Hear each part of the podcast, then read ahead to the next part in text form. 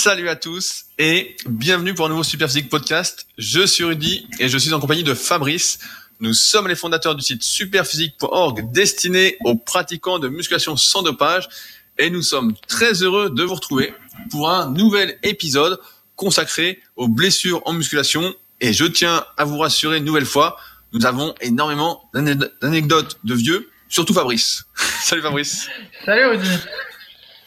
Alors, a priori, il semble que nous ne serions pas d'accord. En effet, Fabrice vient de sortir son livre, disponible sous format Kindle et format PDF directement sur Amazon, qui est en quelque sorte l'équivalent de la méthode super physique, mais avec Alter pour ceux s'entraînant à domicile. Et nous avons un point de divergence. Oui, euh, ben, tu as dit qu'en fait il fallait euh, tendre le bras euh, sur les exercices de triceps ou de développer euh, pour euh, maximiser le développement des muscles et qu'a priori ça n'avait pas de conséquences à long terme pour l'articulation parce que l'articulation était faite pour se tendre. Alors que dans mon dans mon livre. Donc effectivement, j'acquiesce sur le fait qu'il faut tendre pour un développement musculaire maximum, mais je suis pas certain à long terme euh, des effets sur l'articulation. Donc moi, en fait, je conseille de pas tendre euh, le bras. Et je pense que si on a un point de divergence là-dessus, c'est peut-être à cause de mes antécédents. Alors je sais pas si je peux développer là en intro ou si on le fera après. Si, si, bah, vas-y. Eh bien, c'est-à-dire qu'en fait, quand j'étais, euh, quand j'avais 14 ans, euh, dans une séance de saut en hauteur euh, à l'école, j'ai fait un saut en hauteur qui a mal tourné et en fait, je me suis cassé une, un petit truc dans le coude. Et donc, du coup, pendant, ça m'a mis, ça a mis longtemps à se résorber. Et bah, maintenant, j'ai un coude, même après, qui est toujours resté un petit peu fragile. Et en fait, dès que je force trop à des exercices comme les extensions nuque, eh bien en fait j'ai une petite douleur à ce coude-là. Et donc du coup ça me sensibilise un petit peu à tous les exercices qui sont euh, susceptibles de tirer sur ta articulation parce que comme le coude est fragile, je le sens tout de suite. Et donc ce que je me suis aperçu, c'est qu'effectivement tous les mouvements d'extension nuque pour les triceps, eh ben, donc ils, ils, mettent un gros stress sur le coude, et également le fait de tendre euh, les bras dans tous les exercices, de développer, eh ben, euh, ça a tendance également à réveiller la douleur au coude. Plus aussi, euh, je sais pas si tu te souviens, il y a des, des témoignages sur le, le, forum Superphysique avec des gens qui faisaient euh, des compétitions de développé couché à 100 kg, tu sais, en série longue. Et en fait, oui, je me souviens, oui. C'est ça. Et en fait, apparemment, euh, donc il faut euh, tendre le bras complètement et verrouiller l'articulation pour que la répétition soit homologuée. Et euh, semble-t-il, au bout de plusieurs années, les, les pratiquants de développé couché comme ça, eh ben, ils ont des tas de problèmes au niveau du coude. Alors effectivement, ils prennent 100 kilos puis ils se sont spécialisés là-dedans, donc euh, c'est peut-être un stress beaucoup plus important que celui du pratiquant ordinaire euh, tel qu'on qu l'est. Mais bref, tout ça pour me dire, tout ça pour dire que euh, je sens qu'il y a un petit risque quand même à tendre le bras si on le fait pendant 30 années de muscu. Donc du coup, moi je suggère de le pas tendre, quitte effectivement à avoir un développement du triceps qui sera pas maximum, hein, c'est clair, parce qu'il faut tendre pour que le travail soit le meilleur, je pense.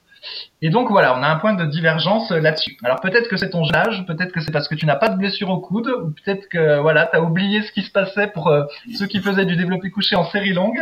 Mais voilà. Mais je, je, me souviens, alors je me souviens de cet article, c'était dans Power Mag. Si tu te souviens, c'est Florence qui les vendait sur le forum et on les avait tous achetés. C'était un magazine de powerlifting il y avait eu que cinq numéros, il n'avait pas trop marché, alors que c'était vraiment super. Il y avait reportage compétition, des interviews, etc. Et euh, je me souviens. Oui, un magazine de, de Frédéric Davier et Florence voilà. Et en fait, ça n'a pas marché du tout, malheureusement, alors que c'était vraiment super. Et dedans, il y avait justement un article, voilà, de préparation et d'interview euh, du champion de France des 100 kilos de l'OP couché. Et le mec expliquait justement que quand il s'entraînait, il ne tendait pas les coudes parce que justement, il sentait effectivement que à force de faire des séries très très longues, bah, ça lui traumatisait les coudes. Et effectivement, je tiens à remettre ça un peu dans le contexte, c'est que là, on parlait de mecs qui faisaient, euh, je crois, il avait fait 43 répétitions à 100 kilos en développé couché, donc euh, c'est assez énorme. Donc effectivement, lorsque on utilise ces articulations avec de lourdes charges et avec un énorme volume d'entraînement, bah forcément, on a plus de chances de le payer. Et surtout sur le moyen et long terme, on en parlera dans, la, dans le podcast, avec de l'arthrose, des problèmes, des blessures d'usure. Maintenant, on sait également, et tu l'as bien précisé, que le triceps a la fonction d'étendre le coude, et donc forcément, lorsqu'on souhaite travailler les triceps, c'est toujours mieux en théorie, si on n'a pas d'antécédent comme toi, de bien tendre les bras. Maintenant, c'est toujours pareil, et je reviens à ce qu'on disait de développer couché. Si on est très très fort aux exercices de triceps, qu'on fait un très très gros volume d'entraînement, bah, effectivement, mieux vaut ne pas attendre pour se préserver. Il faut bien euh, avoir en tête que plus on va faire un mouvement, plus on va faire de répétitions, de séries et euh, mettre du poids, et plus on va s'user. Mais euh, c'est peut-être là que qu'on diverge un petit peu. Mais c'est vrai que dans mon livre, donc le guide de la musculation naturelle que tu as enfin lu, Fabrice, il était temps. j'avais lu, ouais, j'avais lu que la table des matières pour pouvoir faire le préface, mais je l'avais pas lu en entier euh, dans le détail pour pas être influencé avec sur mon propre livre et que euh, voilà, on ait bien chacun nos propres opinions. Ouais, bah, de toute façon, on se rejoint, donc c'est assez drôle de toute façon parce que, car vous l'avez sans doute compris, on se connaît depuis 2001, euh, ça va faire 17 ans, Fabrice, qu'on se connaît. Donc forcément, nos conclusions en termes d'entraînement, même si moi j'ai entraîné des milliers de personnes au fil des années, j'ai partagé avec toi mes conclusions, on les partage euh, presque chaque semaine depuis 17 ans. Donc euh, nous avons pratiquement les mêmes conclusions. Donc euh, voilà, c'est assez drôle, mais pas bon.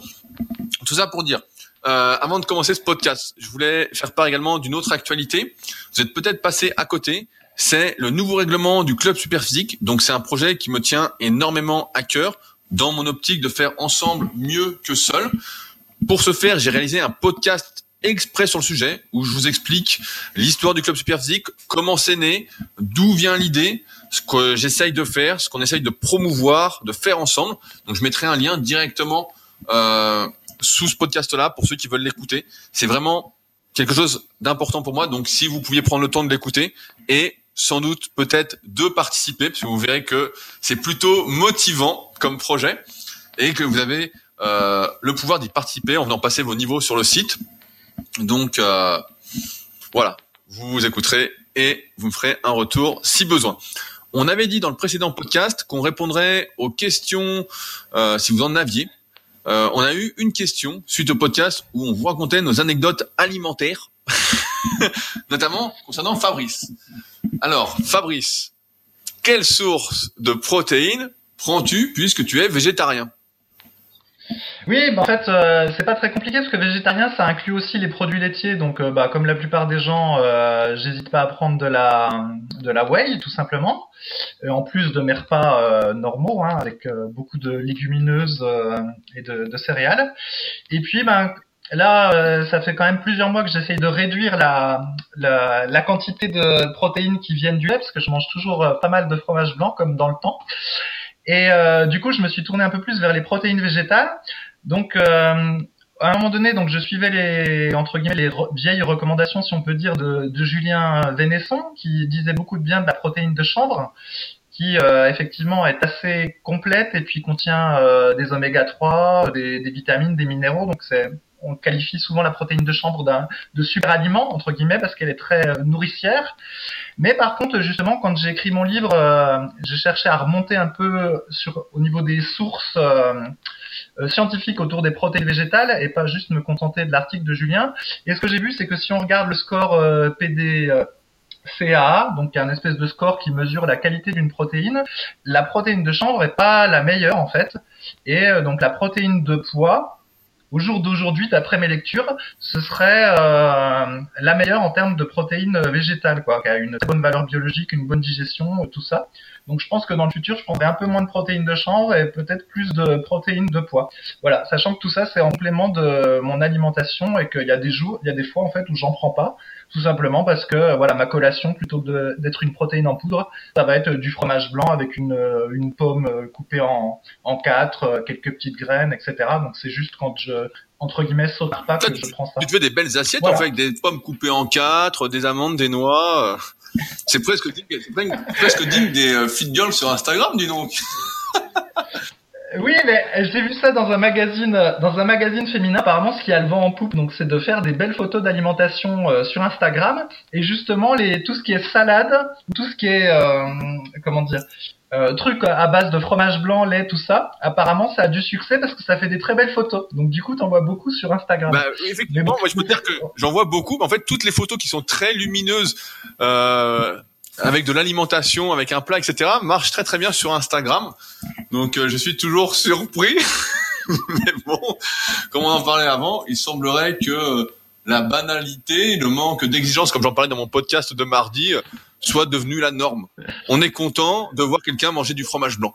Oui, bah, non, super. non, mais bon, effectivement, voir quelqu'un euh, manger du fromage blanc, on n'en a rien à fiche. Par contre, euh, manger éventuellement du, du, fromage blanc en ajoutant ses propres ingrédients dedans est beaucoup mieux que mettre un, du muesli euh, tout fait que tu as trouvé en magasin parce qu'on sait qu'ils ajoutent. Enfin, en regardant les ingrédients, tu peux voir qu'il y a beaucoup de sucre ajouté sur ce type de produit qui est soi-disant diététique, alors que toi-même, mettre un petit peu d'avoine, quelques graines et une pomme ou un fruit coupé, coupé en petits morceaux dans ton, dans ton bol, en gros, ça te prend 5 minutes et euh, t'as un bon truc. Si jamais tu le fais chez toi. Après, si tu es au boulot, bah, tu peux pas, bah, tu prends de la whey ou de la protéine de poids ou euh, ce que tu veux. Mais quand tu quand es chez toi, autant le faire. Si tu n'es pas dans la logique. Euh, sur quel compte Instagram pouvons-nous suivre tes exploits alimentaires, Fabrice? Non, non, mais ni sur Insta ni sur YouTube. ah, c'est dommage. Ah, je suis vraiment. Non, mais si tu veux, bah attends, on va pas diverger. Mais moi, j'ai un peu de mal à comprendre parce que les gens veulent beaucoup de temps libre, hein, tu vois, avec les 35 heures, etc. Ils veulent pas trop bosser. Et en fait, pendant leur temps libre, ils regardent les autres. Donc, ils font pas de sport, mais ils regardent les autres faire du sport.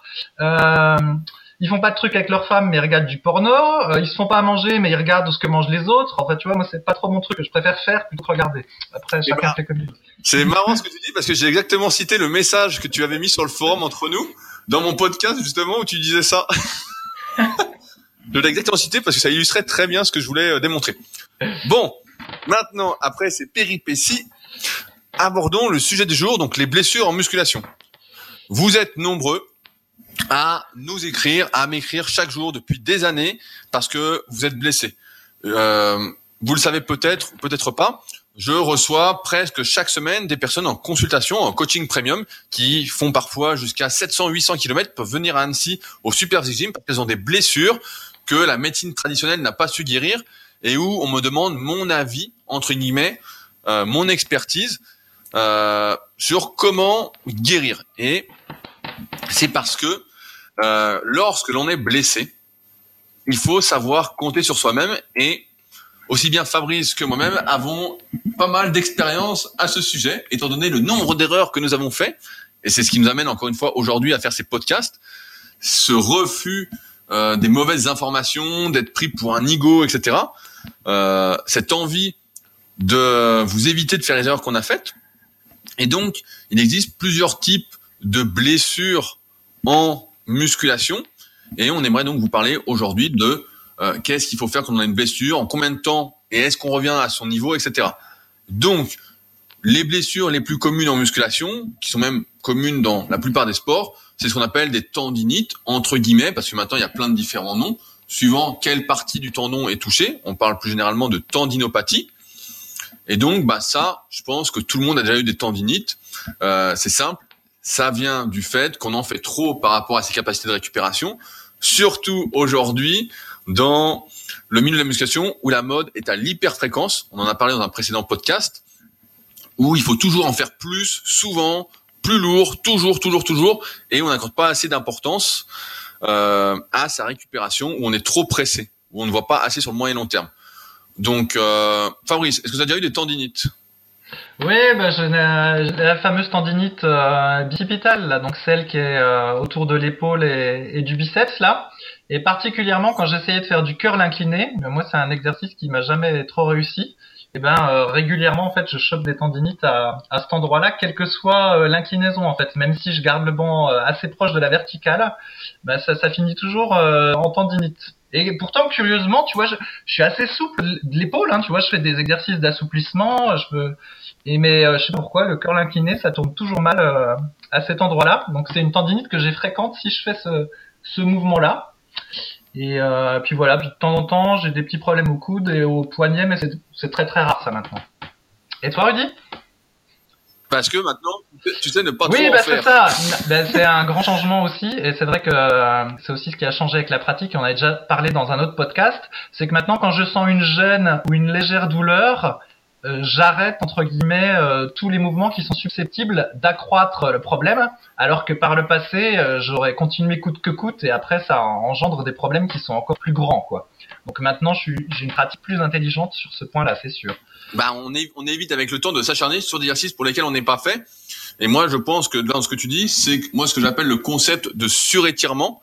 c'est que lorsqu'on fait un exercice qui n'est pas adapté à ses longueurs musculaires, bah forcément on le paye. Et lorsqu'on a un biceps court et qu'on fait, on essaye de faire du curl incliné lourd. Donc quand j'entends lourd, c'est euh, au-delà de 15 euh, kilos par bras.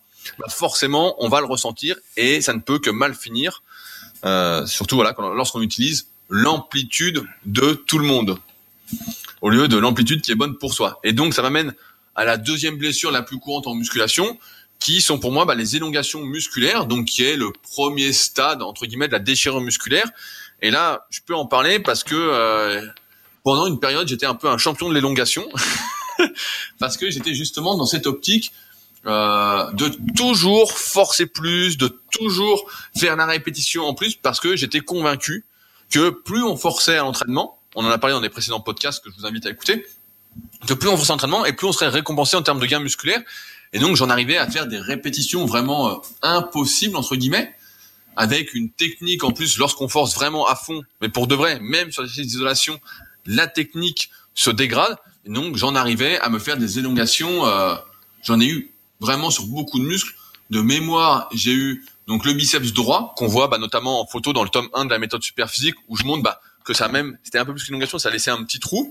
Euh, j'ai eu le triceps, donc je sais plus si c'était le triceps droit ou le triceps gauche, euh, en faisant des extensions nuques justement, en forçant à fond euh, ça. J'ai déjà eu le pec quand j'avais 17 ans. Je me souviens euh, avant de commencer euh, la saison de force athlétique, et eh ben que j'ai pas pu faire justement à cause de ça. Ben j'ai senti euh, d'un coup un petit claque, bah forcément à faire 20 séries de coucher par semaine euh, en faisant trop, j'ai senti un petit truc, donc il m'a éloigné pendant trois semaines euh, du développé couché. Qu'est-ce que j'ai eu d'autre? On a tous eu le truc quand j'étais gamin, je me souviens au foot, aussi en jouant au foot, j'ai déjà eu le droit antérieur à, à, à, gauche. Donc quand on veut tirer au foot, bah, il y a le droit antérieur s'il est mal échauffé ou il est fatigué, bah pareil, ça peut euh, pas claquer, mais on sent un petit truc. Le claquage d'ailleurs n'est que le stade 2 de la déchirure. Donc ça vient après euh, l'élongation musculaire et après il y a la déchirure et puis après ça peut jusqu'à la désinsertion. Et là c'est le jackpot.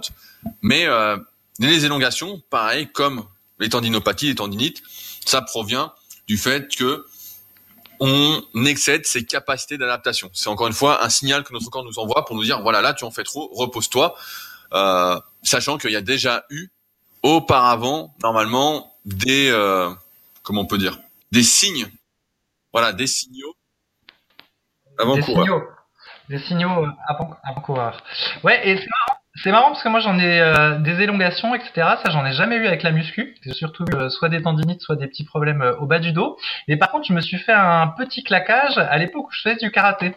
Et alors c'est assez drôle. Donc j'essayais de de travailler mon, grand écart, tu vois, comme tout le monde, j'étais fan de Jean-Claude Van Damme et je voulais absolument faire le grand écart euh, entre des chaises, ce que j'avais, ce que j'ai réussi à faire. D'ailleurs, finalement, il y a des photos sur le site. Mais donc, dans sur Karate Bushido, le magazine que je disais à l'époque, ils vendaient une espèce, un espèce d'accessoire. En gros, c'était trois tiges et euh, c'était quelque chose qui te forçait le grand écart. En fait, comme si tu avais un partenaire devant toi qui te tirait sur les jambes. Sauf que c'était toi qui tirais avec l'espèce d'appareil. Tu vois, c'était vraiment la méthode à l'ancienne où on pensait que pour euh, progresser au niveau des étirements, il fallait euh, les forcer. Tu vois, c'était pas, euh, fallait de la régularité et en plus fallait forcer et avoir mal. Donc une logique complètement différente de ce qu'on sait aujourd'hui, mais en tout cas c'était comme ça qu'on faisait à l'époque. Bref, et donc j'utilisais cet appareil pour travailler mon grand écart. Et curieusement, avec celui-là, coup de chance, j'ai jamais eu de problème. J'ai pu réussir mon grand écart facial euh, correctement. Par contre, c'est le grand écart latéral. Donc, j'arrive à faire le grand écart euh, latéral côté droit, je crois. Mais le gauche, j'y arrivais pas.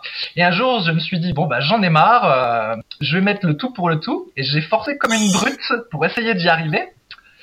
Et en fait, je me suis fait un, un, un claquage au niveau de l'ischio-jambier de la jambe avant. Et bah, c'était la première fois de ma vie, donc effectivement, ça fait claque, ça fait super mal. Et après, quand je passais ma main derrière l'ischio, c'était comme s'il y avait un, genre de petit trou, en fait, tu vois, c'était pas, c'était pas lisse. Mais bon, du coup, j'ai juste arrêté de, de m'entraîner pendant euh, quelques jours et puis finalement le truc est parti. Je pense que ça devait être un petit claquage qui se résout tout seul et pas un gros qui nécessite une intervention chirurgicale.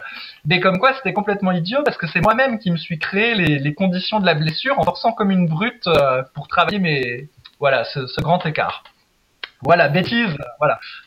Ouais, mais toute façon, on, j'allais dire, on le sait bien, les étirements lourds ou même un étirement tout simple quand tu forces l'amplitude à fond, que tu résistes et que tu résistes, c'est un facteur euh, aggravant du risque de faire une élongation, un claquage, une déchirure. Hein.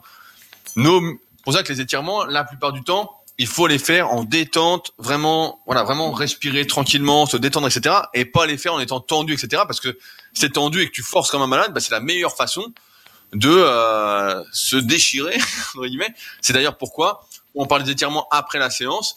Il ne faut en faire que pour se détendre, sans chercher à accroître euh, particulièrement sa souplesse ou sa mobilité. On est plus dans une optique de repartir de la séance complètement détendu, avec les muscles mous, etc. Ah, D'ailleurs, ça fait anecdote. Je sais pas si tu as suivi sur les réseaux sociaux, Fabrice. Je suis en plein test. Euh, je viens de finir de tester le Terragun. Tu vois ce que c'est? Ben, J'ai vu une photo de toi sur Insta sur la home de Superphysique. C'est un espèce de, de, pistolet avec une boule au bout, c'est ça? Exactement. Donc qui est justement euh, vendu comme on va dire un pistolet à massage. Et donc là, ben, je viens de recevoir euh, hier euh, le concurrent Hyper Ice, de la marque Hyper Ice s'appelle Hypervolt, et donc que je suis en train de tester également. Euh, et justement, ça dans l'optique de de s'échauffer ou même de repartir de la séance complètement détendue, bah là, je dois dire que c'est quand même assez magique. Hein. Alors ça fait un bruit euh, un peu dingue, donc euh, autant habiter, autant le faire chez soi si c'est bien isolé ou euh, dehors si on est au super physique gym ou même à la salle où ça nous gêne pas. Mais dans une salle commerciale, c'est un peu compliqué. Mais ça, en tout cas, c'est vraiment magique pour récupérer plus rapidement après une séance. Attends, qu'on comprenne bien. Donc en gros, c'est un peu comme une boule de massage, sauf qu'à la place que ce soit toi qui t'applique, euh, qui te masse avec la boule, en gros, elle est au bout de quelque chose, puis ça, ça, ça bouge tout seul, c'est ça? Ouais, ça tape. En gros, euh, imagine qu'on te, c'est, euh, ouais, comment on peut dire? Ils appellent ça un appareil portatif vibratoire, mais moi j'appelle plus ça des percussions. Ah, en gros, c'est un petit marteau-piqueur portable avec Voilà. une boule au bout, c'est ça Puis tu voilà, tu peux le changer les embouts si tu veux. Tu as plusieurs embouts. Voilà, c'est ça, une sorte de marteau piqueur. Et donc, bah, euh, il y a quelques différences que j'expliquerai dans un article quand j'aurai fini de tester l'hypervolt, mais euh, qui est justement lui plus vibratoire que percutant. Donc, euh, Mhm, mais moi, je préfère quand ça tape, donc euh, je préfère pour l'instant le Terraion. Petite euh, info. Oui, les... Mhm. Oui, c'est que les, les automassages, on parlera peut-être à la fin du podcast, je me souviens plus comment t'as organisé le plan. Ça, c'est que- c'est quelque chose d'assez moderne, en fait. On n'en parlait pas il y, a, il y a 20 ans des automassages, on était plutôt sur les étirements euh, passifs en fin de séance et les étirements actifs euh, en, début de séance, on va dire. Et encore, quoi, que des fois, il y avait des polémiques sur, sur l'ordre. Euh, par rapport à toi, je diverge un peu sur les étirements euh, passifs en fin de séance. Je pense qu'en fait, euh, là, là, on peut progresser au niveau de la souplesse en s'étirant en fin de séance, sans forcément chercher à gagner, mais simplement le fait d'être euh, régulier dans ces étirements, si on les fait suffisamment souvent, donc euh, par exemple trois fois par semaine, plus une autre fois après une séance cardio, normalement on doit gagner un petit peu en souplesse, mais c'est la régularité qui fait, c'est pas le fait de forcer comme une brute. Voilà. Bah, moi qui n'ai jamais été souple et qui m'étire tous les jours, je reste euh, raide. C'est vrai, bah, ça, ça, marche pas moyennement. et Je sens que. Bah bon, j'ai toujours été très raide. C'est sûr que j'ai pas, j'ai pas le même passé que toi sur les étirements, vu que toi tu t'es étiré à fond avec le karaté. C'était le Jean-Claude Van Damme euh, français. Alors que moi, euh, moi j'ai toujours été raide en fait. Euh, donc raide musculairement et en manquant de souplesse également. Donc euh, j'ai jamais trop travaillé ça. Donc je sens que l'âge avançant, si je m'étire pas pendant euh, deux jours de suite, je me raidis, car je perds en souplesse. Oui, oui, Ah, moi aussi, mais si, mais si t'es régulier, ça suffit pas pour euh, te faire progresser, c'est ça que je veux, tu veux dire. J'arrive à maintenir en fait. un D'accord. certain niveau de souplesse me correspondant. D'accord, je comprends. Mais du, du coup, ça explique peut-être. Donc toi, t'es allé chercher d'autres euh, sensations avec les avec les automassages, alors que moi, j'avais essayé les automassages. Bon, j'en ai fait un peu. Je trouvais ça sympathique, mais au final, je n'ai pas eu trop d'utilité. Puis j'ai continué juste avec des étirements. Puis euh, je me sens bien comme ça. Et donc toi, tu, Ouais, ouais, tu mais- prolonges avec les automassages pour euh, voilà casser les nœuds musculaires et tout ça parce que t'en éprouves le besoin. Ouais, parce que moi j'ai tout, bah, j'ai tout le temps des nœuds en fait. Pour ça, je pense aussi il y a un il y a quelque chose qui joue pas mal, c'est un peu le caractère. Si on est plutôt explosif, on en parle souvent, explosif ou plutôt euh, mou, on va dire. Voilà, c'est pas le terme exact, mais pour bien différencier les deux, c'est que quand t'es explosif de base, tout t'es nerveux, etc. Je pense que tu as plus de facilité justement à te faire des nœuds musculaires, des trigger points, euh, à être, à ne pas avoir de souplesse, etc. Euh, à l'inverse de quelqu'un qui va être plus en détente, etc. Ce qui est plus ton cas et qui justement va moins ressentir le besoin de faire d'automassage ou même d'étirement. Et c'est pourquoi c'est toujours pareil quand on parle d'automassage ou d'étirement, etc. C'est toujours une question de besoin. de quoi ai-je besoin, de quoi n'ai-je pas besoin? Et en fait, on tend toujours à la fin, on commence avec les généralités et après on tend vers la personnalisation. Euh, bah, c'est ce que je fais, je disais tout à l'heure en coaching premium, c'est trouver voilà les étirements que la personne doit faire. Et il y en a ils n'ont pas ils ont pas besoin d'en faire en fait. Il y en a même il y a Anto par exemple de la tribu superphysique que je coach actuellement pour les superphysique games justement. Bah lui justement mhm. c'est l'inverse il est trop souple. Donc lui il faut surtout pas euh, qu'il continue les étirements ça sert à rien en fait. Mhm. il perdrait son temps à s'étirer et euh, bah il fait le grand écart euh, sans forcer quoi. De base en fait. Donc euh, pour lui ça sert à rien. Je continue donc il y a également un autre type de blessure qui est de plus en plus courant et je pense que ça vient notamment de nos habitudes euh, un peu sédentaires, d'être tout le temps assis, de pas être trop en mouvement, etc. C'est les problèmes mécaniques. Les problèmes mécaniques, pour moi, c'est lorsqu'un muscle ne va pas s'activer pour garder l'articulation dans une bonne position. On en arrive à avoir des douleurs. Donc, euh, je prends l'exemple, on avait fait un podcast là-dessus sur les douleurs aux épaules, un très très long podcast. Pareil, je vous réinvite à l'écouter ou à l'écouter si vous l'avez pas encore fait. Euh, par exemple, si on fait des tractions et qu'on n'arrive pas à activer le grand dorsal, euh, quand on tire, eh ben, on va avoir les épaules qui vont être dans une mauvaise position et à terme, on peut avoir les épaules qui sont un peu haussées et se faire mal progressivement au sous-épineux, euh, à l'infra-épineux, au muscle coiffe des rotateurs, etc. Et lorsque l'on va faire par exemple une échographie euh, ou un IRM en disant bah là j'ai mal quand je fais ça, etc. Ça ne va rien montrer parce que le problème en fait est dans l'exécution, dans la mauvaise activation ou la non-activation d'un muscle euh, qui devrait s'activer pour justement que le mouvement soit fait dans les règles de l'art. Ça, c'est ce qu'on appelle très simplement l'amnésie musculaire. Et pareil, on a un article sur Superphysique. Vous tapez amnésie musculaire en haut sur euh, superphysique.org et vous verrez, on a un article à la base qui concerne surtout les fessiers. L'amnésie musculaire des fessiers, c'est quelque chose qui est communément admis pour toutes les personnes qui sont très longtemps assises.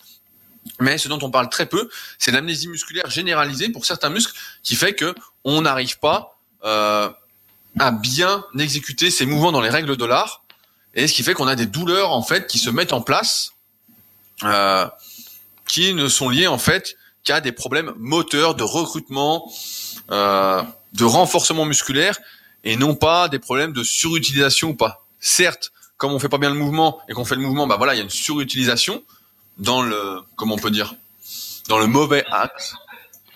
Non, c'est parce qu'en fait, c'est parce qu'en fait, il y a des muscles qui vont compenser, et donc du coup, il y a des muscles qui vont trop travailler ou des articulations qui vont trop travailler à cause d'une compensation parce que le mouvement n'a pas pu être réalisé euh, selon l'état de l'art à cause d'une pathologie euh, euh, liée à un manque de souplesse.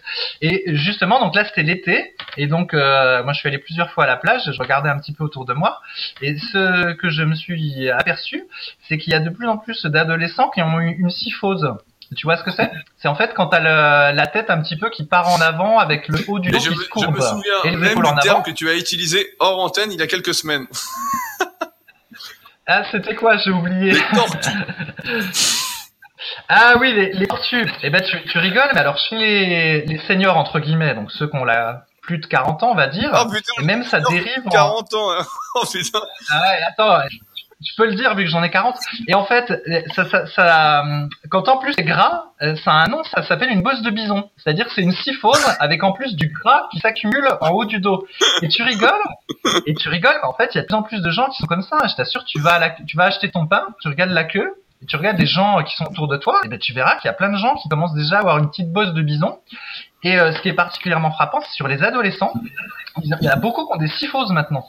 Et euh, je pense que c'est le fait d'être toujours euh, sur le smartphone avec la tête un petit peu penchée et euh, plus sur l'écran d'ordinateur, sans faire aucun sport, et ben du coup, tu as une perte de la mobilité du, du corps, et en gros, tu as la syphose qui s'installe. Et la question, c'est est-ce que après des mouvements de mobilisation, des échauffements, des étirements, est-ce que ça peut te permettre de retrouver un truc normal, ou est-ce qu'une fois que ta syphose est installée à l'adolescence, est-ce que tu es en galère pendant des années euh, parce que ça se fige un peu comme ça?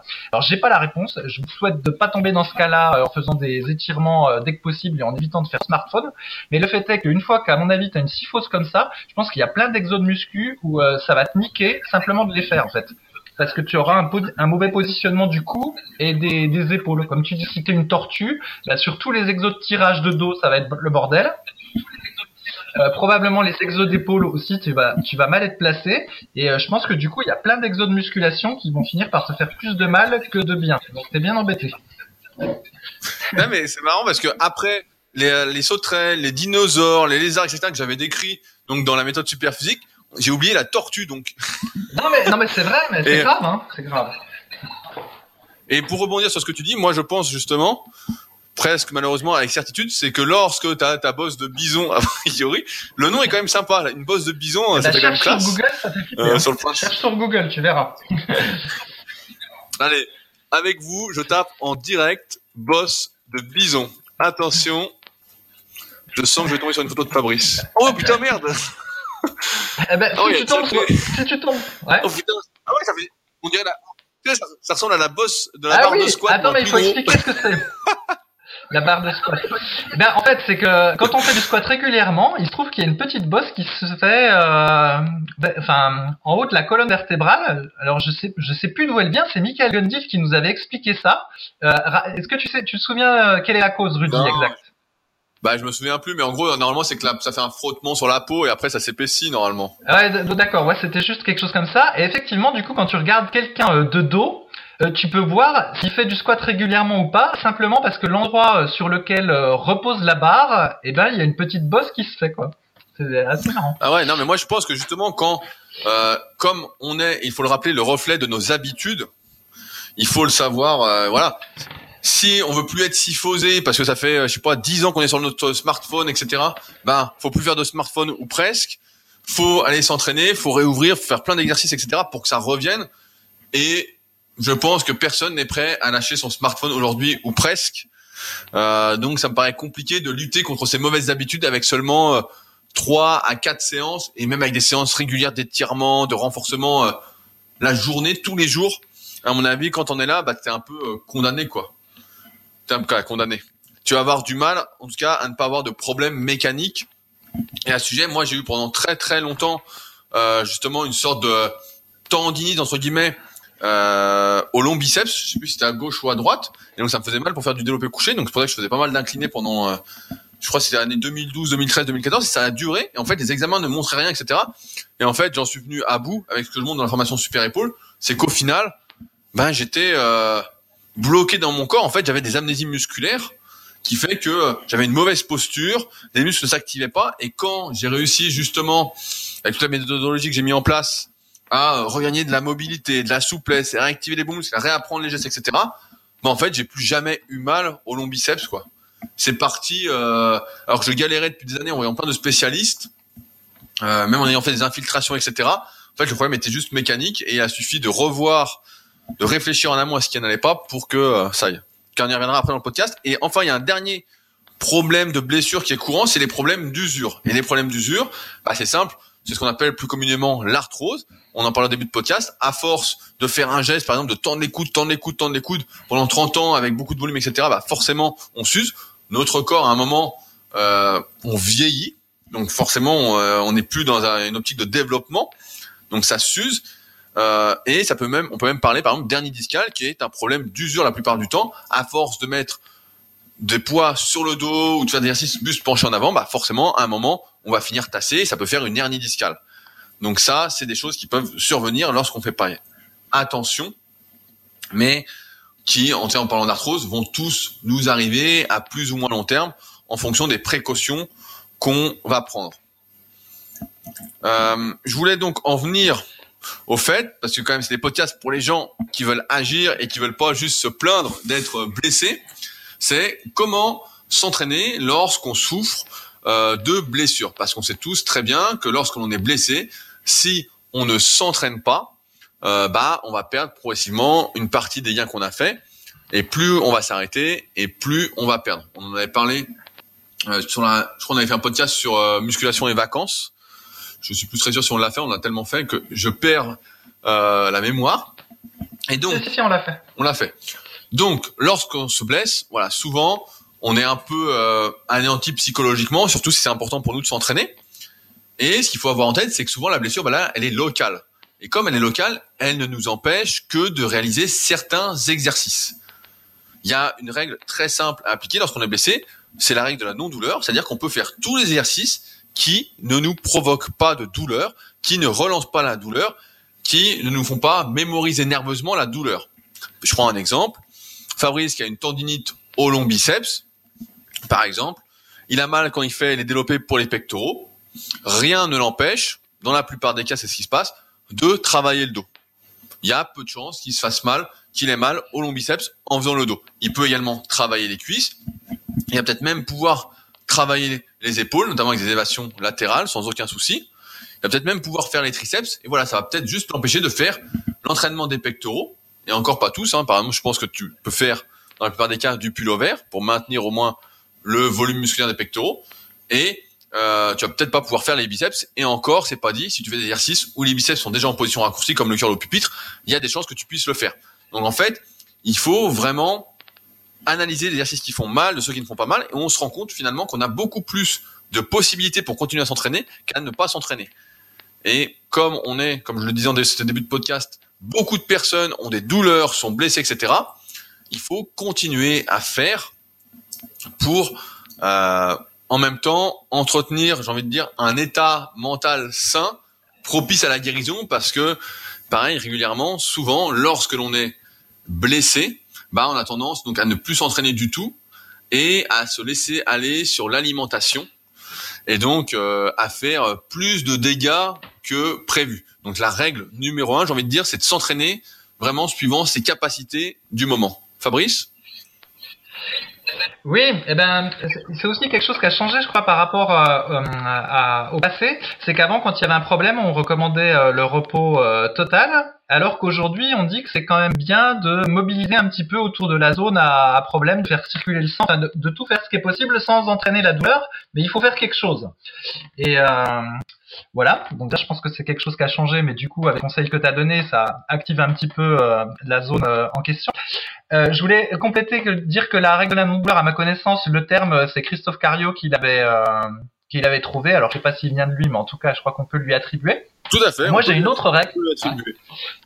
J'ai une autre règle que j'appelle la règle de la progressivité je sais plus comment elle est, la règle de la règle du problème croissant, on va l'appeler comme ça, c'est que souvent quand on a une gêne à un exercice et qu'on persiste à faire les choses exactement de la même façon, la gêne va se transformer en petite douleur.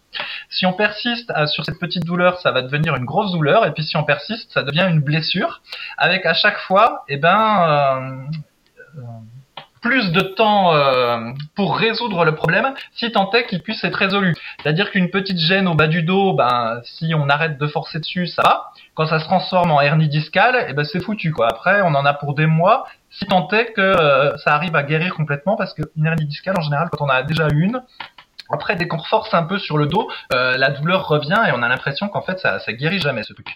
Donc euh, les deux règles importantes sont la règle de la non-douleur et la règle de euh, si vous persistez, vous n'allez avoir que plus de problèmes croissants.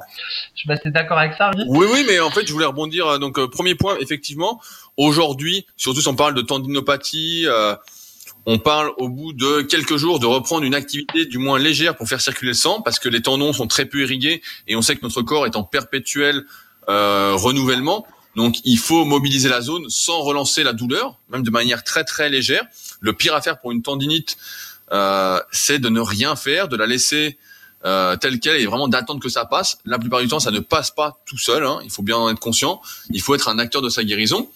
Et euh, deuxième point, tu euh, tout à l'heure tu parlais de boulangerie, là tu parles de croissant. Donc je me posais la question si tu avais une carte fidélité à la boulangerie. eh ben, eh, figure-toi qu'en plus, je vais très souvent à la boulangerie et j'achète du pain au levain, monsieur.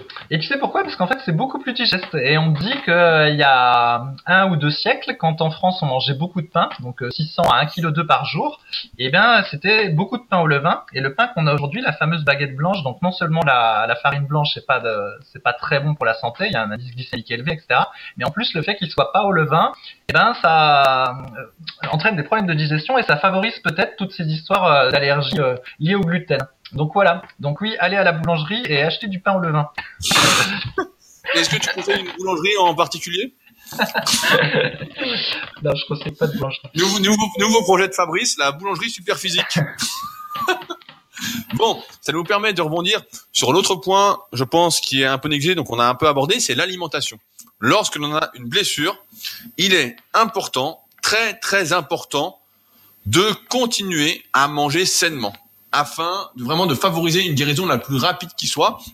Si aujourd'hui vous mangez n'importe comment, un peu au hasard, que je sais pas, vous faites trois écarts entre guillemets alimentaires, vous mangez des aliments industriels, des plats préparés, de la junk food, etc., vous êtes sur un terrain propice à la blessure. C'est simple, ça va arriver parce que c'est comme si vous mettiez du gasoil dans une voiture qui est faite pour l'essence.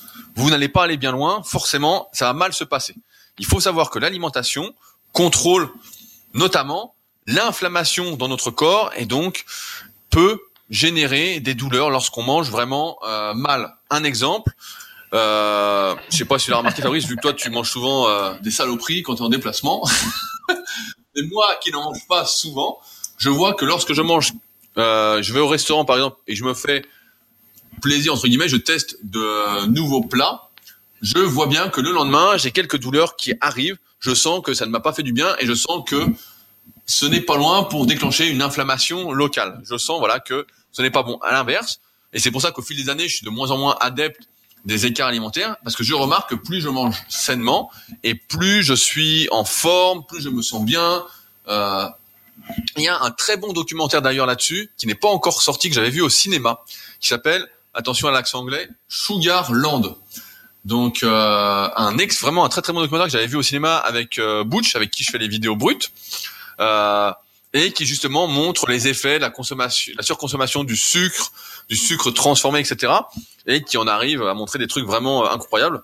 Une fois qu'on a vu ce film, euh, ce film documentaire qui dure une bonne heure et demie, euh, on n'a plus du tout envie de manger de dessert. Mais tout ça pour dire que c'est vraiment hyper important, euh, à l'inverse de ce qui est fait habituellement, de continuer à s'alimenter correctement pour guérir plus rapidement, que euh, nos muscles, nos tendons, euh, puissent se régénérer et surtout pour prévenir de, de nombreuses futures blessures. À ce sujet d'ailleurs, euh, vous le savez peut-être si vous avez écouté notre précédent podcast, c'est l'instant pub du podcast, puisque ces podcasts sont encore une fois réalisés bénévolement. Euh, nous avons sorti nos suppléments il y a peu de temps et en ce sens, comme Fabrice est maintenant un senior, il l'a dit juste avant, donc attention à ceux qui critiqueraient ça. Euh, nous sommes très sensibles justement à la prévention des blessures et c'est en ce sens qu'on propose bah, justement deux suppléments un peu sur le sujet, notamment de la N-acétylglucosamine, la meilleure forme euh, de glucosamine pour les articulations, qui fait partie euh, de protéines qui constituent le collagène, et des oméga 3. Donc les oméga 3, euh, aujourd'hui, de plus en plus, euh, il y a de nombreux débats dessus, notamment à cause d'oméga 3 de très très mauvaise qualité qui circulent sur le marché, qui sont oxydés et qui ont plus d'effets négatifs que positifs. Mais vous devez savoir deux choses, c'est qu'un, les oméga 3 de base dans l'alimentation régulent justement l'inflammation, régulent la production de ce qu'on appelle les prostaglandines, qui sont des sortes d'hormones voilà, qui vont réguler l'inflammation. Et lorsqu'on mange trop d'oméga 6 et pas assez d'oméga 3, ce qui est le cas dans la majeure partie euh, de ce qu'on consomme actuellement, si on ne prend pas euh, des sardines tous les jours, euh, ou du macro, eh bien, on favorise l'inflammation. Et donc, en ce sens, avec Superphysique, nous avons fait des oméga 3 les plus purs possibles. Euh, actuellement, ces armes sur le marché, il n'existe pas meilleure qualité dans le monde. Euh, et donc, on propose ça également en vente sur le site. Autant dire que aussi bien moi que Fabrice, on en consomme et qu'on vous a rendu ça accessible comme d'habitude. J'ai plus les prix en tête, mais je crois que les deux réunis, ça doit revenir euh, à moins d'un euro par jour pour prendre soin de ces articulations et surtout si vous êtes blessé, surtout ne lésinez pas dessus. Ce n'est pas à prendre en cure. Euh, ces articulations, en tout cas en musculation, il faut y faire attention tout le temps. Mais vraiment, euh, tout le temps, il n'y a pas de pause. Euh, à moins que vous arrêtiez de vous entraîner. Ouais, attends, je vais faire un commentaire aussi là-dessus pour montrer qu'on n'est pas, euh, c'est pas que du commercial. Donc, en gros, euh, les oméga 3, si vous mangez euh, trois ou quatre fois du poisson par semaine, a priori, il y a du poisson particulièrement gras par semaine, a priori, il n'y a pas besoin de supplémentation. Mais le fait est que souvent les gens les ont pas, a pas cette dose de poisson. Et puis il y a aussi une problématique qui est liée au fait que certains poissons contiennent des métaux lourds. Et donc du coup, au final, à un moment donné, il faut faire un arbitrage entre d'un côté les bénéfices du poisson, mais le risque d'avoir des métaux lourds et euh, éventuellement euh, compensé par de la supplémentation euh, parce que dans la supplémentation les poissons qui sont utilisés sont contiennent pas les métaux lourds ou même le processus de fabrication élimine les métaux lourds. Mais donc en théorie celui qui mange du poisson quatre fois par semaine, il n'a pas besoin de supplémentation en oméga 3. Et après au niveau des articulations donc sur la glucosamine donc il y a des tas d'études contradictoires là-dessus. donc en gros ce sont des gens qui ont de l'arthrose, on leur donne de la glucosamine et puis après au bout de 6 12 semaines on les interroge, on leur dit voilà, est-ce que votre arthrose vous sentez que ça va mieux ou ça va moins bien? Et euh, donc, euh, euh, assez souvent, ils disent que, que, ça va mieux, et donc du coup, on l'attribue éventuellement à, la glucosamine. Mais il y a d'autres cas où ils disent que ça leur a rien fait. Donc c'est un peu controversé en fait ce qu'il y a sur la glucosamine, et d'autant qu'il y a une étude qui a montré qu'il y avait des bénéfices, mais qui était au bout de trois ans. Il y, a, il y, a, une étude qui est comme ça qui dit que sur la très longue durée ça a marché mais qu'à court terme il n'y avait pas trop de bénéfices. Et donc nous, euh, quand, on, quand on est sportif, on n'a pas l'arthrose mais donc on extrapole en se disant que si les gens qui ont de l'arthrose ont des bénéfices à se supplémenter en glucosamine, particulièrement à long terme, eh ben on se dit que pour les sportifs, ça va agir en prévention, spécialement à long terme, et donc nous euh, limiter le risque, voilà, d'avoir des problèmes articula articulaires, euh, spécialement quand on fait de la musculation. Donc voilà pourquoi on propose cette supplémentation, et comme c'est pas très cher, on se dit ça mange pas de pain, on en prend. Voilà, mais on n'est pas sûr à 100% que ce soit euh, utile et efficace. C'est du ça mange pas de pain et le poids de la preuve penche plutôt en notre faveur. T'es d'accord avec ça, Rudy? Bah, de toute façon, oui, de toute façon, plus tu dégrades, on a parlé de c'est le truc du podcast aujourd'hui, mais plus on va faire une activité, plus on va solliciter nos articulations, et plus forcément il va avoir un besoin accru en certains nutriments, en certaines substances. Et moi, je pense que la glucosamine, notamment faisant partie des protéoglycanes, si j'ai plus le terme exact, euh, je pense que c'est important d'en prendre, en tout cas dans cette optique de prévention. C'est toujours pareil, tu parles de long terme, effectivement, tous ces suppléments s'impliquent dans le long terme. Je crois que la glucosamine, ça revient, moi j'aime bien parler de chiffres pour que ce soit bien clair pour tout le monde, ça revient à 30 centimes par jour. Hein. Donc c'est pas euh, quelque chose qui va vous ruiner. Et enfin, je voulais revenir, il y a un dernier point sur la nutrition qui est important, c'est que lorsque l'on est blessé, c'est important de ne pas restreindre ses rations caloriques, de ne pas se mettre au régime, de ne pas être en déficit calorique pour euh, ne pas s'affaiblir entre guillemets pour que notre corps fonctionne vraiment à plein régime. J'ai même envie de dire qu'il vaut mieux prendre un peu de gras durant cette période plutôt que d'en perdre. Si euh, on veut encore une fois euh, guérir le plus rapidement possible. Maintenant, si on est blessé en musculation, que faire? Euh, Alors, si vous souffrez d'une petite élongation, c'est simple, il faut au moins un repos sans toucher aux muscles. Donc là, c'est même pas voilà, il faut rien faire, il faut même pas faire circuler le sang. C'est au moins 10 jours sur la zone lésée. Voilà, il faut rien faire. Laissez le temps que la petite brèche, le petit trou qu'il y a eu dans votre muscle euh, se refasse. Vous pouvez bien évidemment entraîner le reste du corps sans aucun souci. Et après quoi, il faudra reprendre progressivement la musculation. Je crois pareil, on a déjà fait un podcast sur le sujet, sur comment reprendre la musculation. Je suis plus très sûr, euh, mais je crois qu'on avait fait un truc. Donc maintenant, si vous souffrez d'une atteinte à un tendon, on en a parlé juste avant, c'est simple, il faut prendre quelques jours de repos, 3, 4, 5 jours, et ensuite refaire circuler le sang de manière locale au niveau de ce tendon. Comme ils sont très peu irrigués, il faut prendre les choses en main. Il faut surtout pas laisser euh, le temps faire son œuvre, etc. Le temps ne fait pas son œuvre. Et en ce sens, tu vois, par exemple, bah, on parle du Terragun et donc de l'hypervolt. En ce sens, si tu fais ça, je pense que tu guéris beaucoup plus vite d'une tendinite parce que comme ça te masse à fond, on voit, je vois quand j'en fais que ça dilate vraiment, que le sang circule. Ça fait même, euh, j'ai les veines qui sortent, etc. Donc je pense que ça, c'est hyper utile. Et d'ailleurs, à la base, j'ai fait un article énorme sur le sujet euh, sur mon site. Euh, à la base, c'est vendu pour les kinés euh, du sport. Donc je pense que ça, c'est des choses. Donc pareil, on peut dire, si vous n'avez pas cet appareil-là, faire des automassages avec une balle ou un rouleau, ça peut faire du bien en première reprise si un tendon euh, est lésé. Mais surtout, ne pas euh, rien faire. Ça, c'est le pire du pire. Il faut jamais attendre, attendre, attendre. Euh, ça, c'est le pire. Maintenant.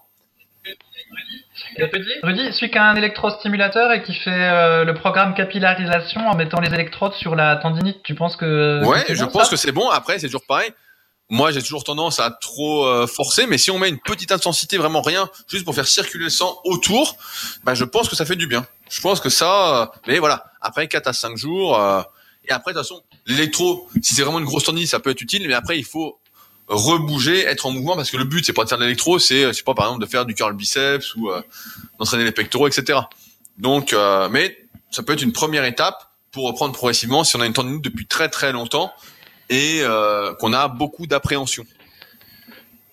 Euh, maintenant, si vous souffrez d'un problème mécanique, alors là, c'est vraiment le plus chiant, j'ai envie de dire, parce que ça va. Donc déjà, ça sert à rien de prendre du repos parce que le problème est mécanique. Donc, si vous ne bougez pas, vous n'avez pas de douleur. Je me souviens quand j'avais ma tendine entre guillemets au long biceps et des douleurs aux épaules, bah en fait, au repos, j'avais pas de douleur. C'est juste quand je me mettais en action sur les développés.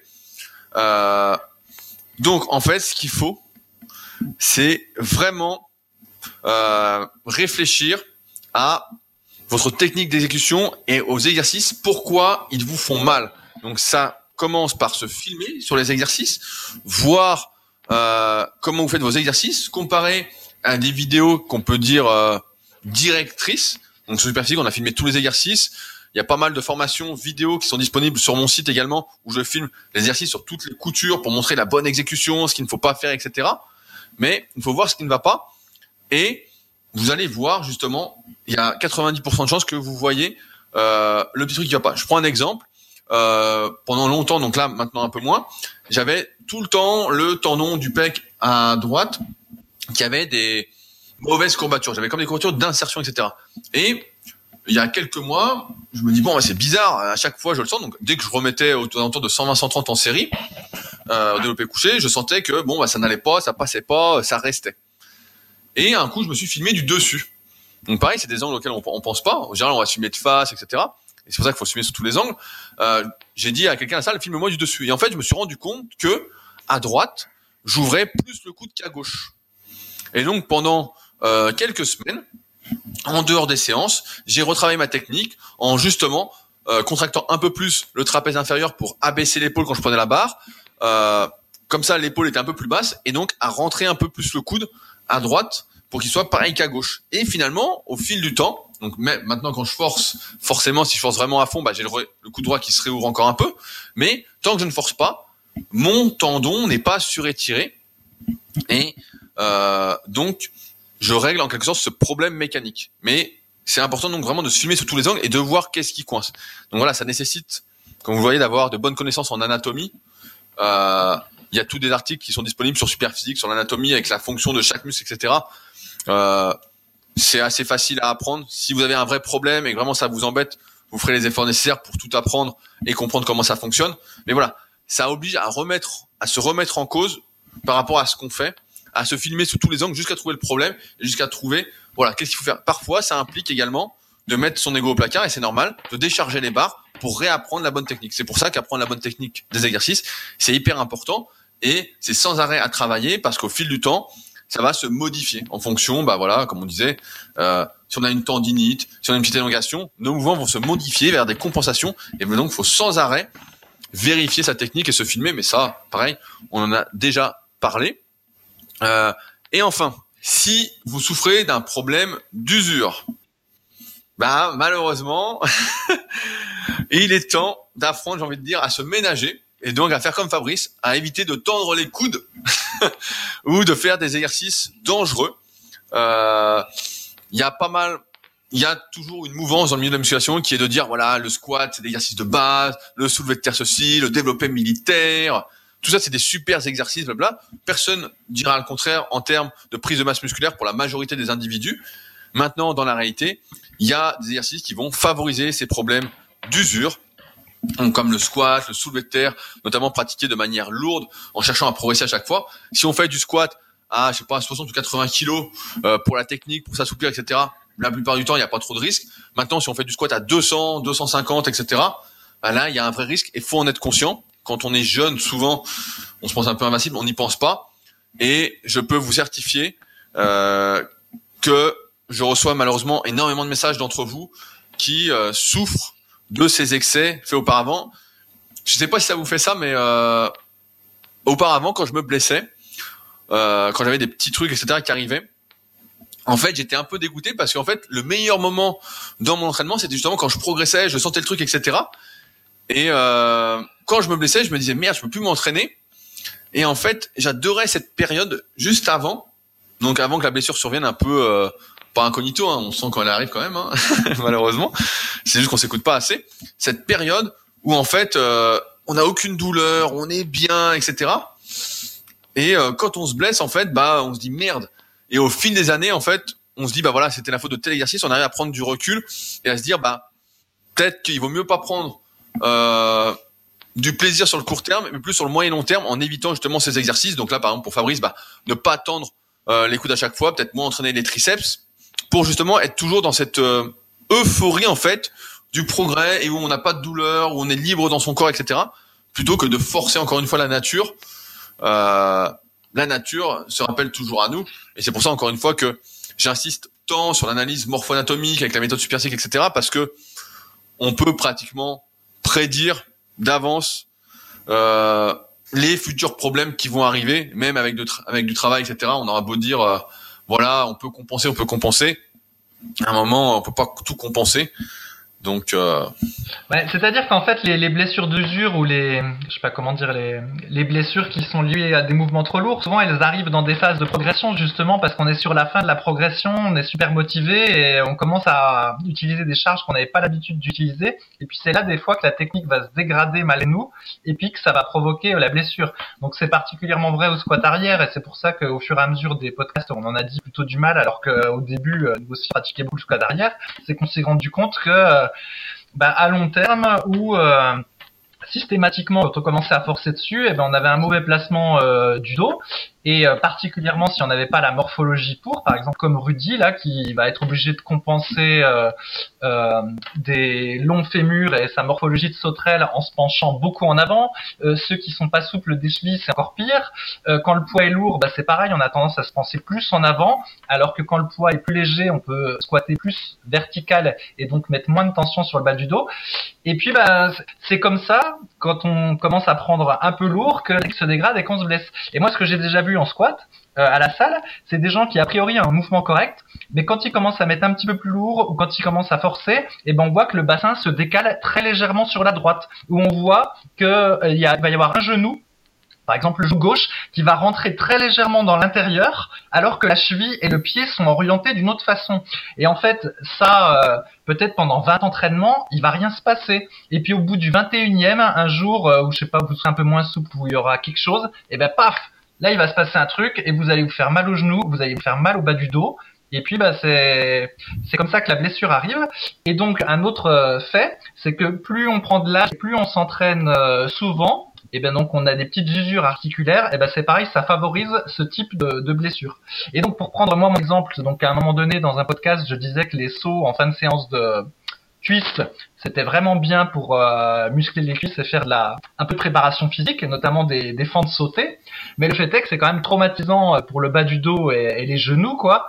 Et que ben, je pourrais pas conseiller à quelqu'un qui a 50 ans de faire des fentes sautées après son entraînement de cuisses, juste pour avoir le plaisir euh, d'être athlétique et puis d'avoir des grosses cuisses, quoi. Ça a pas de sens, il va juste se faire mal au dos. Donc voilà. Donc c'est en ce sens aussi qu'il faut adapter sa pratique avec l'âge et avec euh, ses propres euh, capacités enfin, antécédentes. Pour euh, conclure ce podcast, on avait dit qu'on ferait court avant le podcast et je vois que on fait battre notre record. Lorsqu'on est blessé en musculation, combien de temps faut-il pour revenir à son niveau? Et déjà, peut-on revenir à son niveau?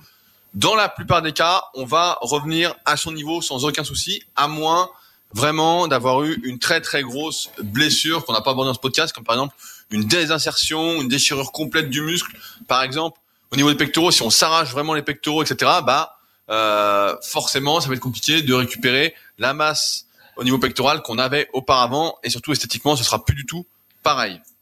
Maintenant, dans le cas de la plupart des petites blessures qu'on a évoquées euh, dans ce podcast, c'est simple, c'est les mêmes règles qui s'appliquent que pour le qu'on avait expliqué dans le podcast musculation en vacances. Si on s'arrête une semaine euh, suite à une tendinite qu'on reprend, qu'elle est très légère, etc., qu'on guérit vite, bah voilà, il faut compter au moins deux semaines de reprise tranquille. Donc c'est-à-dire qu'on va revenir à son niveau au bout de la troisième ou quatrième semaine. En même temps, c'est pas très grave, parce qu'encore une fois, quand on est naturel et qu'on prend pas de produits dopants, tout se joue vraiment sur le moyen et le long terme. Si on s'arrête deux semaines, bah voilà, il faudra compter un peu plus d'un mois, etc.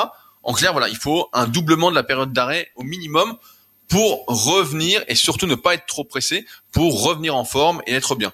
Donc ça peut paraître long, je sais, mais c'est pour votre plus grand bien. Et je pense que si vous avez été blessé, vous avez plusieurs blessures, vous serez capable d'entendre cette réponse et de l'appliquer pour votre plus grand bien. Euh, moi, quand j'étais plus jeune, bah, des anecdotes comme ça. Souvent, quand j'avais une petite blessure, moi j'avais peur des blessures, etc. Et surtout de me refaire mal. Et souvent, je mettais encore plus de temps à revenir. Je me souviens quand je m'étais fait mal au biceps la première fois. Euh, j'ai attendu, je crois, plus de plus de deux mois avant de refaire les biceps, alors que normalement en 10-15 jours c'était réglé. Mais j'avais cette peur de dire putain, je, me refais mal, etc. Et pareil au niveau du triceps. Euh, et finalement, bah, vous voyez, après toutes ces années, donc ça fait 17 ans que je m'entraîne quand même, le temps passe vite. Euh, et ben, euh, ça ne m'a pas vraiment porté euh, préjudice. Encore une fois, voyez vraiment sur le moyen et long terme plutôt que sur le court terme. Euh, Ouais, c'est-à-dire qu'au début, quand t'es blessé, euh, tu te dis, euh, faut que je reprenne le plus vite possible la force que j'ai perdue ou pour pas en perdre plus. Donc du coup, tu veux reprendre à toute vitesse euh, au top que t'étais, puis finalement tu te rebaisses, tu fais ça deux trois fois, puis là tu comprends qu'en fait, faut prendre ton temps. voilà, bah ouais, non mais c'est ça, c'est que des fois tu reprends trop vite. Et donc euh, moi, j'ai plutôt été éduqué avec le truc de prends ton temps pour revenir. Moi, ma première blessure, c'est simple, c'était justement une élongation au mollet. Donc à gauche, j'avais senti quand je courais d'un coup, clac, un petit clac, hein, et donc j'avais senti, euh, donc je devais avoir 10, 10 ou 11 ans, donc euh, j'ai vite été sensibilisé au truc. Et au début j'ai repris trop vite justement, et euh, ça me tirait, ça m'a tiré toute la saison quoi. Donc après l'envie de reprendre vite m'a passé. pour conclure, je pense que vous l'avez bien compris, tout réside encore une fois, bah voilà, dans la personnalisation, aussi bien pour la guérison que la prévention des blessures. on énonce beaucoup de généralités dans nos articles, etc. Mais encore une fois, sur le moyen long terme, c'est important, voilà, de ne pas copier ce que font euh, d'autres individus qui parfois, voilà, s'entraînent au hasard, ne savent pas pourquoi ils font tel exercice ou tel autre, pourquoi ils font telle technique et pas une autre. Euh, il faut vraiment chercher au maximum à prévenir les blessures et donc ça commence voilà par personnaliser tout ce qu'on fait. Euh, donc aussi bien son échauffement, euh, même si on dit quoi faire par exemple dans nos livres respectifs, euh, les étirements, voilà, on en a parlé. Faut-il s'étirer? Faut-il ne pas s'étirer? Est-ce qu'on en a besoin? Est-ce qu'on en a pas besoin par rapport à ce qu'on veut faire? Est-ce qu'il faut s'automasser ou pas? Est-ce qu'on a des tensions? Pareil sur le choix des exercices. Voilà, Fabrice citait le squat pour moi. Bah, effectivement, je suis pas trop fait pour le squat, donc si j'en fais, bah, ça va plutôt être léger, sans trop forcer, pour pas prendre de risques. Plus voilà, dans une optique euh, de mobilité, de renforcement euh, pour le squat avant, notamment pour le club super physique. mais voilà, ne pas faire des exercices qui sont a priori érigés comme euh, indispensables et qui peuvent faire plus de mal que de bien.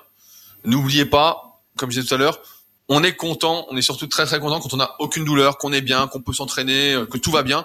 Et quand on est blessé, ben on n'est pas content. Donc je pense que mieux vaut peut-être éviter certains exercices, éviter certaines choses pour euh, être toujours en bonne santé et en bonne forme physique. Oui, et justement, je voudrais ajouter un truc parce qu'il y a beaucoup de témoignages qu'on a vus sur les forums euh, au fur et à mesure des années. Donc, c'est des gens qui se blessent ou qui ont une douleur ou quelque chose comme ça, puis qu'après qui vont chez le médecin. Et je vais vous dire à peu près comment ça va se passer parce que dans 99,9% des cas, c'est toujours comme ça.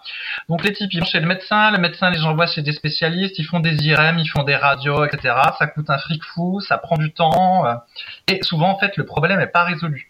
Et c'est quelque chose qui est fréquent euh, quand on se, se blesse en muscu, quand on a des douleur, c'est que on peut pas se dire ah, il suffit de payer, puis il suffit d'aller voir le spécialiste et d'attendre un peu et le truc va se résoudre. En réalité, dans la majorité des cas, ça se passe pas comme ça et vous allez tout seul avec votre blessure en fait. Ça va être une vraie galère à régler et c'est pour ça qu'il faut à tout prix éviter que ça n'arrive. Et euh, vraiment, c'est des témoignages qu'on voit souvent où les types ils sont baladés de médecin en médecin, mais en fait ils trouvent pas vraiment la cause de la douleur ou c'est pas bien clair. Et au final, vous n'avez même pas une garantie de résolution en euh, vous reposant sur des, des gens euh, a priori euh, compétents.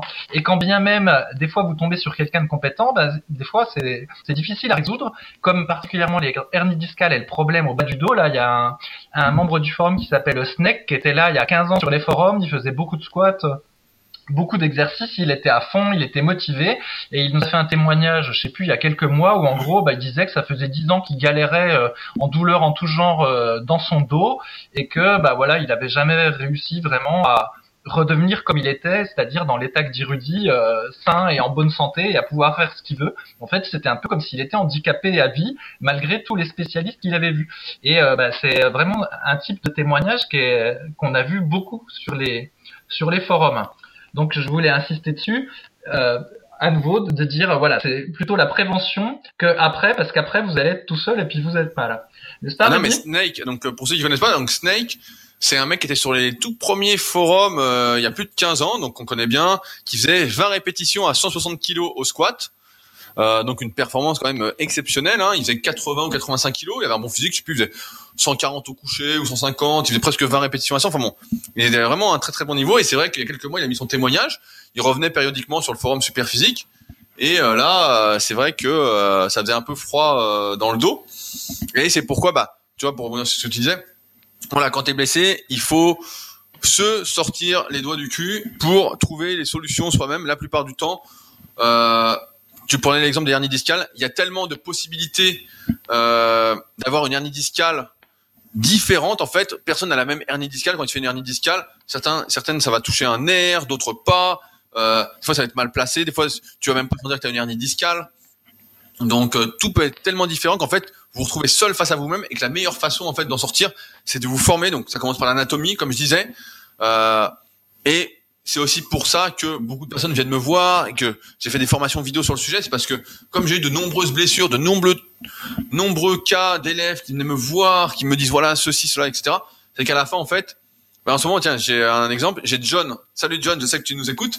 Euh, qui me prend euh, de temps en temps des consultations justement par euh, Skype parce que il a des petites douleurs et qu'il a vu des médecins. Et la dernière fois justement, il avait un truc à la clavicule en faisant des dips. Alors je sais pas si vous avez déjà eu ça, donc j'en parle dans la formation euh, Super Triceps si jamais. Et donc il m'appelle, il me dit voilà j'ai ça, comment faire? Et donc je dis bah voilà parce que tu dois faire pour que ça passe. Et euh, un mois après, il me rappelle, il avait euh, autre chose. Alors je sais plus ce qu'il avait la dernière fois. Et donc en fait, il vient et voilà, c'était le sous-scapulaire. Il avait ça et il me dit ouais putain c'est dingue et tout, c'est exactement ce que j'ai, je comprends etc. Et je lui dis mais c'est normal parce que en 17 ans, j'ai eu la majorité, la plupart des blessures communes en muscu et toutes celles que j'ai pas eues, j'ai eu au moins 10, 15, 20 personnes qui sont venues me voir pour que je réfléchisse à comment solutionner ça en fait. Donc euh, encore une fois, c'est vraiment ce qu'on vous dit là, c'est pas des paroles en l'air, c'est vraiment important euh, de bien vous échauffer, de bien faire les choses en fonction de vous et vraiment de pas copier votre voisin parce qu'une fois que vous serez blessé, euh, ça va vraiment être la merde. Hein. Si vraiment c'est une vraie blessure, un vrai truc là, euh, moi je me souviens quand j'ai eu mon truc à l'épaule, ça a duré deux ans, je me disais bon bah ça va jamais revenir, hein. j'aurai mal tout le temps quoi pareil, à un moment, j'avais eu des anthésopathies euh, aux ischios. Donc c'était venu, euh, je m'étais mis au soulevé de terre sumo. Euh, à l'époque, donc c'était la mode du sumo. Toujours, on dit voilà, on soulevé de terre sumo, mais plus lourd. C'était une fan un peu power. Quand j'avais fait 10 à 170 au squat, je me dis bah tiens, je vais faire le soulevé de terre. Et donc je m'étais mis au sumo. Et bah, comme un con, j'avais mis 200 directement. Je me dis bah allez, je me entraînais, je sais plus, j'avais fait 5 à 220 en traditionnel, hein, vraiment horrible. C'est une technique vraiment affreuse à ne pas reproduire. Et je me dis bah je mets 200 au sumo pour commencer. Et en fait, dès le début, j'ai senti, oh là là, directement dans l'insertion des ischios au niveau de l'ischion. Et euh, pareil, alors j'ai fait tous les spécialistes, euh, du PRP, des infiltrations, des IRM, des arthroscans. Je me suis déplacé euh, à Lyon, parce que j'ai vu plein de spécialistes, et à chaque fois, personne disait, bah on sait pas, sur les examens, il n'y a pas grand-chose, il n'y a pas d'inflammation, il n'y a rien. Donc t'es comme un con, en fait. Et ce qui s'est passé, c'est qu'à la fin, bah voilà, j'ai réfléchi, j'ai même fait des ondes de choc, tout ce qui est possible de faire, les ultrasons, toutes ces conneries. Et en final, je me suis soigné tout seul, euh, en comprenant que finalement, c'était peut-être pas les ischios, c'est peut-être pas les ischios, c'était les adducteurs, parce que j'avais toujours eu les adducteurs raides, donc je me suis assoupli les adducteurs, je me suis renforcé les adducteurs, je les ai rendus plus forts, et finalement, parce que j'avais mis 2-3 ans à avoir tout le monde, je l'ai guéri en 2-3 mois, quoi. Tout seul, tous les jours, à faire mes étirements, tous les soirs, etc. Euh, parce qu'encore une fois, quand il t'arrive quelque chose, et euh, ça vaut pas pour la muscu, ça vaut dans la vie en général, ben il euh, y a que toi qui peux faire les choses pour toi-même. Il hein. y a personne qui va te prendre par la main, qui va t'étirer les adducteurs ou les ischios là dans notre exemple. Euh, c'est à toi de de faire ce qu'il faut pour euh, ce qui t'importe. Sinon, bah tu vas garder ta douleur dans ce cas-là et puis euh, tu pourras plus t'entraîner. Il y a, il y a un cas, il y a un cas où euh, des fois il y a un médecin qui peut être une aide, c'est quand t'es quand t'es coincé. Euh, parfois tu vas voir l'ostéopathe et lui avec divers mouvements il arrive à te décoincer. Alors après je sais pas si à long terme euh, c'est bon la manière dont il fait, mais en tout cas ce que j'ai remarqué c'est que l'ostéopathe des fois arrivait à régler un problème. Mais sinon dans la médecine classique en général quand un, un comment un ennui de muscu, souvent ils ont du mal à t'aider. Moi j'aimais bien la, la, phrase de Jean Texier qui m'est resté, donc euh, le plus grand écrivain que la, France ait connu en musculation, qui disait justement, pour parler un peu de la médecine occidentale, qui disait, prenez l'exemple des médicaments. Les médicaments, c'est bon quand vous êtes malade, mais quand vous n'êtes pas malade, ce n'est pas bon. donc euh, bah, c'est un peu ça, quoi. C'est un peu ça. Donc voilà. Bon, je pense qu'on arrive au bout de ce podcast où on a fait un temps, euh, on a battu notre record, je pense 1h10. Euh, je voulais finir avec plusieurs points. Donc comme d'habitude, les liens de tout ce qu'on a parlé euh, sous le podcast, directement dans les commentaires. Euh, donc si vous êtes sur SoundCloud, c'est directement dessous. Pareil si vous êtes sur YouTube. Euh, et si vous êtes sur une autre plateforme, bah, normalement c'est également en dessous. Je voulais en profiter pour remercier euh, tous ceux qui ont laissé un commentaire. On approche des 300 commentaires sur le podcast Super Physique, donc le Super Physique podcast sur l'application euh, podcast sur iPhone ou sur iTunes. Euh, donc c'est vraiment énorme en termes de podcast de musculation et même de sport. Euh, j'ai pas vu encore un podcast qui a autant de commentaires, donc vraiment merci de votre fidélité, si on peut dire, mais surtout de vos encouragements perpétuels à continuer à nous donner des idées. Nous, on prend vraiment euh, un grand plaisir à faire ces podcasts dans la bonne humeur, comme vous pouvez euh, le constater. Donc, si vous n'avez pas encore laissé de commentaires, on vous invite à le faire, à nous supporter, à vous abonner au podcast, à en parler autour de vous, à les partager. Surtout ce podcast sur les blessures, je pense qu'il peut en aider vraiment euh, beaucoup qui ont des blessures et qui sont un peu désemparés. Euh, surtout ceux qu'on est tendus depuis très très longtemps, j'en connais, qui euh, ne font rien pour que ça guérisse et qui se demandent si un jour ils vont pouvoir se rentraîner. La réponse est oui, et on vous explique comment donc, dans ce podcast. Euh, et donc si vous êtes sur PC et que vous souhaitez laisser un commentaire, il suffit juste de télécharger iTunes, de taper Super Physique Podcast. Pareil, ça prend moins de deux minutes et nous, ça nous encourage énormément à continuer. Encore une fois, si vous avez des questions, n'hésitez pas à nous les envoyer directement bah, sous le podcast, sur le forum Super Physique, etc. On se fera un plaisir d'y répondre en début de podcast en termes d'introduction. euh, et comme ça, on apprendra que Fabrice a des parts dans plusieurs boulangeries en France. Sur ce, donc, on se retrouve la semaine prochaine pour un nouveau podcast. Salut